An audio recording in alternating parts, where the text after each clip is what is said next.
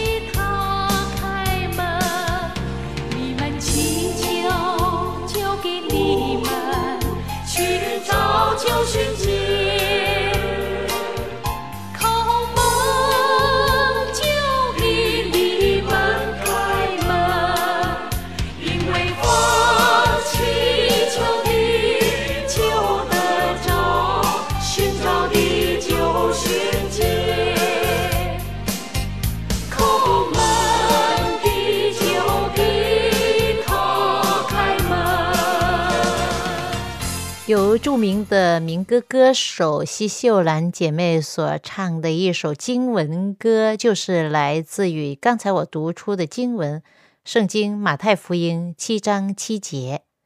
这是上帝给人的一个应许。上帝是多么的希望他所造的人能够用心的寻找他，祈求他。你有没有经历过？你祈求他就垂听，寻找。就寻见你叩他的门，他就为你开门的这个经验呢？我的这位香港朋友 Michelle，最初的时候他是这样想：除非有我所接受的证据，或者是我亲自的体验到是真的，我才接受，否则我不会相信。他要证据，我想大多数人都会不会贸然的接受一个宗教。或者是不明不白的就去相信，如果这样的话，就是一种迷信了，是吗？迷迷糊糊的信了。但是有一件事是很奇妙的，就是高天之上的上帝有一种看不见的能力，有一种世人并不明白的奇妙的带领。John 跟 Michelle 这两夫妇深信这是上帝的圣灵一直的引导他们，这是一种无形的力量在吸引着他们。就因为他们专心的寻求他，上帝没有说，就算你不需要我，我都要追踪你，我非要你信不可，不是这样的。他并不强求人去信他，一颗寻求上帝的心是一颗渴慕他的心，是希望从他那里得到答案的。就像 John 跟 Michelle 一样，他们是不可知论者和无神论者。但是可贵的是，他们却有一颗饥渴慕义的心，上帝就让他们找到。有一位著名作家告诉人关于一位西班牙父亲和他叛逆儿子的故事。他的儿子名叫帕克，跟他的父亲关系越来越差，于是帕克就决定离家出走。儿子离开家走了之后，父亲很伤心。开始花时间寻找他，结果找了好几年，还是没有下落。后来，这一位疲倦的、长时间寻找自己儿子的父亲，花钱在报章上登了一篇广告，希望儿子能够看见。父亲的广告是这样说：“亲爱的 Paco，请你在某月某日中午的时间，在城市报馆前与我见面。过去的事一概不提。爱你的父亲。”父亲很想知道自己的儿子是否会看到报纸上的那篇广告，并做出回应。结果那天中午，他看到。一大群年轻人站在报馆前，看到这样的情形，父亲的心被震撼了。帕口这名字在西班牙很普遍，许多人都叫这名字。那天有几百个帕口在报馆前，他们都在寻求父亲的饶恕。圣经说：“我们都如羊走迷，个人边行己路。”在没有认识上帝之前呢，我们都好像迷羊，是不是？也好像那位帕口叛逆的儿子，负着沉重的担子，可能人生中经历很多内疚，要祈求原谅，但是不知道哪里可以寻找到。许多人尝试用不同的方法寻求饶恕，比如说，接着做慈善好事、捐款。有许多宗教误导人，认为接着伤害自己，他们的罪就得赦免。有一些天主教徒甚至自己钉十字架，流自己的血，希望能够得罪的赦免。但是爱我们的天父早已经采取行动，饶恕了我们。就好像帕口的父亲，上帝也在他的独生子死在十字架的时候，刊登了一个昂贵的广告。十字架本来就是羞辱的象征，是罗马人大概在公元前一百五十年所发明的最残忍的死刑工具。死刑的犯人被赤裸裸的钉在上面，并且被举起来示众。就因为耶稣基督的牺牲，这十字架成了一种荣耀。耶稣受难之前，他曾经说过：“他说。”我得荣耀的时候到了，就是指他要被钉十字架。耶稣熟悉旧约圣经关于他被钉十字架的预言。他说：“我若从地上被举起来，就要吸引万人来归我。”这其实就是预言到他被钉在十字架上，并被举起来。而凡是仰望这十字架、被他的爱所感动的人。就被吸引到他跟前，这样认识到主啊，在十字架上，你已经为我付上罪的代价，你已经代替我死了，你所受的痛苦，所做的牺牲，完全是因为我的罪。因此，主啊，从今以后，我不要再犯罪，不要再得罪你了。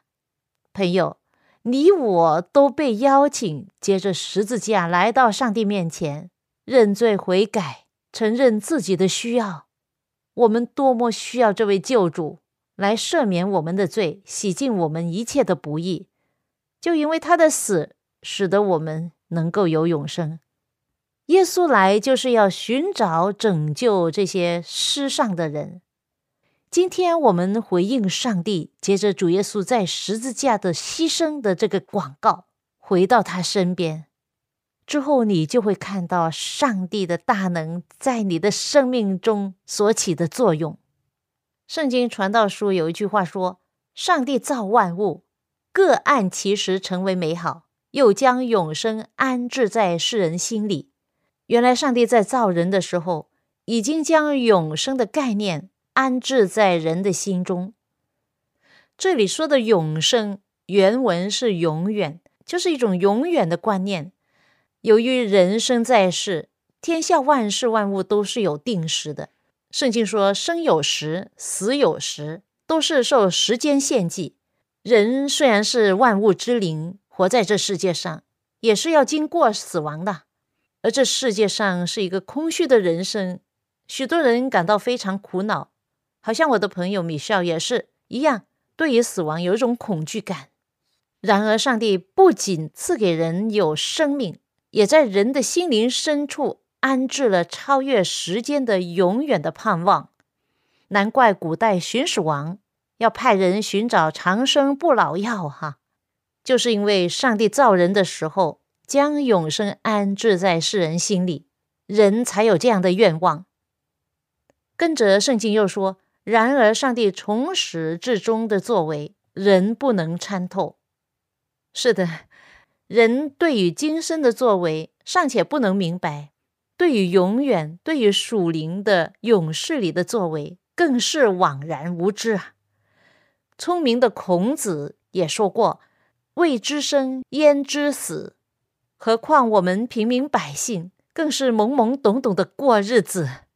但是感谢上帝，使我们这些平凡的人，可以接着相信、接受耶稣，敬畏上帝，远离罪恶，遵行他的命令，存着感恩的信心，接受他的救恩，使心里有喜乐、平安、满足，因为得到永生的盼望，而所盼望的最终的福乐，相信一定会实现。有了对上帝的信心，我们的人生完全不一样，朋友。请问你现在正在享受这样的人生吗？我生命已有了这奇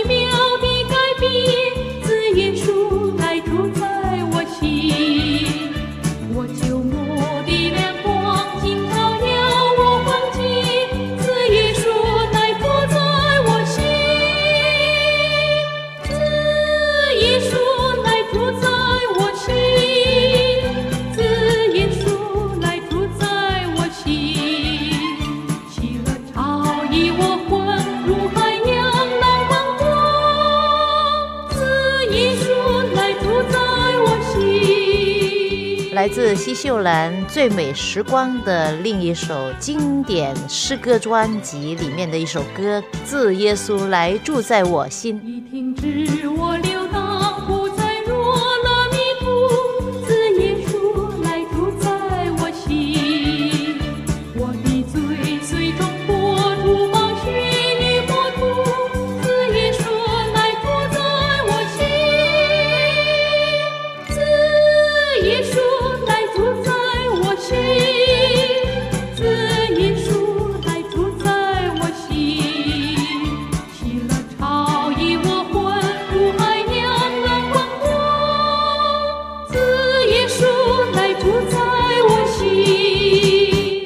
这首歌所描写的，我生命已经有真奇妙的改变，自耶稣来住在我心。我的朋友 John and Michelle 就是这样经历的，自从耶稣基督来到他们生命当中，他们的生命起了很大的变化。他们不再惧怕死亡、疾病，还有这世界上一切的危害，因为他们现在的聚焦点不是在这世界，而是在上帝里面。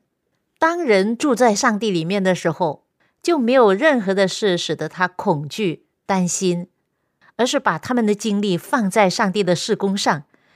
他们接受了洗礼，加入了教会这上帝的大家庭之后，就很希望亲近上帝，做上帝所喜悦的事。过不久，他们夫妇俩同心合意，建立一个传福音的事工，起了一个名字叫做 “Back to Eden”，回归伊甸园施工。那这个施工他们做什么呢？就是花时间制造微电影、视频，介绍中国甲骨文的古老文字里面的意义与《圣经·创世纪》里面的故事的关系。我在视频看过他们制造的影片。非常好，看得出他们很用心的去做。我被他们热心的服侍上帝、爱上帝的心所感动啊！我知道大多数的基督徒都没有参与上帝的圣工，没有主动的传福音，或者对救人传福音没有任何的负担。但是这一对夫妇就与众不同，是什么使得他们愿意做这个事工呢？是上帝的爱激励他们，成了基督徒之后，他们继续的去追求真理。后来他们发现，原来在上帝的福音背后有许多很珍贵的宝藏，他们可以挖掘的。比如说，中国的古老文字甲骨文就是其中的一项。上帝引领他们接触到这方面的知识，他们买了许多这方面的参考书。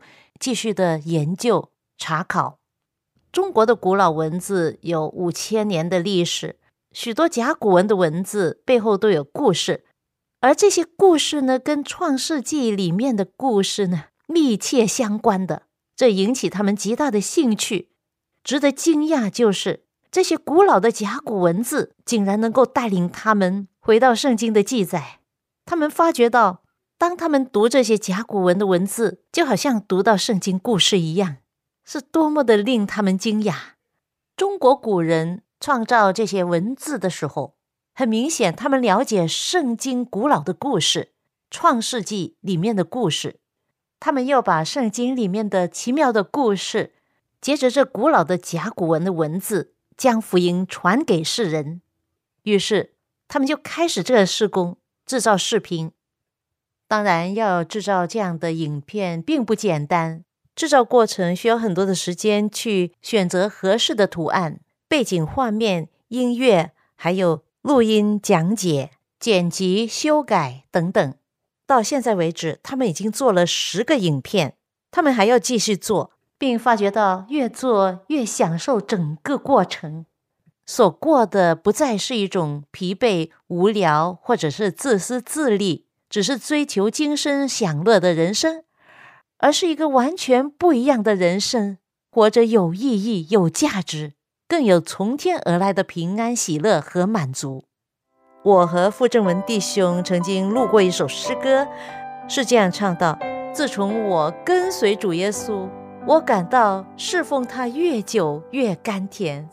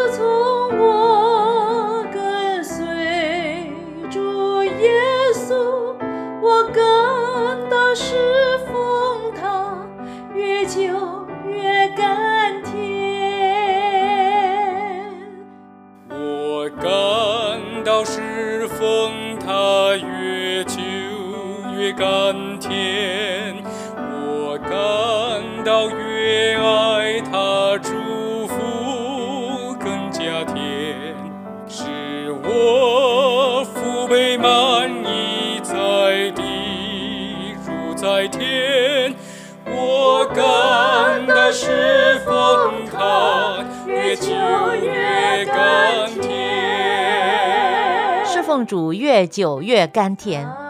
有不少的朋友听到这首诗歌，他们都很喜欢，因为这首诗歌对于那些愿意侍奉上帝的人真的很真实的。我感到侍奉上帝越久越甘甜。朋友，你呢？你有没有这个经验呢？曾经有一位弟兄这样分享到：“我信了耶稣十几个年头，唱了许多圣诗，有一些诗歌就印在我的脑海中，永远不会忘记的。比如说这一首《越侍奉越甘甜》，就是其中一首歌。当时跟大家一起唱这首歌的时候，好像是口是心非呀、做教会侍奉的工作，肯定要付出很多的辛劳、时间，甚至金钱。在没有金钱回报的情况下，怎么还能觉得甘甜呢？如果做到不抱怨，就是非常的高尚了。那当时这位弟兄在教会担任总务，他一边做一边担心，因为很多事都不懂。然而在弟兄姐妹的帮助之下，终于完成了两年任期。当知道有新人来接替他的时候，他就有一种如释重负的感觉。当时他的心态就是，任期一满就赶快逃离，希望能够每个礼拜就轻轻松松去教会坐坐，听听道，偶尔做一次的招待，准备一些饭食。至于侍奉的岗位，就让别人去做吧。在教会中有不少这样的人。如果去到一个教会，你所看到的不是每一个人都是圣人哦，人都是有缺点的。可能你还听见到许多的抱怨、不满，一边做侍奉的工作，一边投诉，一边抱怨。的确有这样的人的，但是感谢主的恩典呐、这位弟兄后来他发觉到自己生活之中什么都不缺，但是心灵的缺乏是多么的大。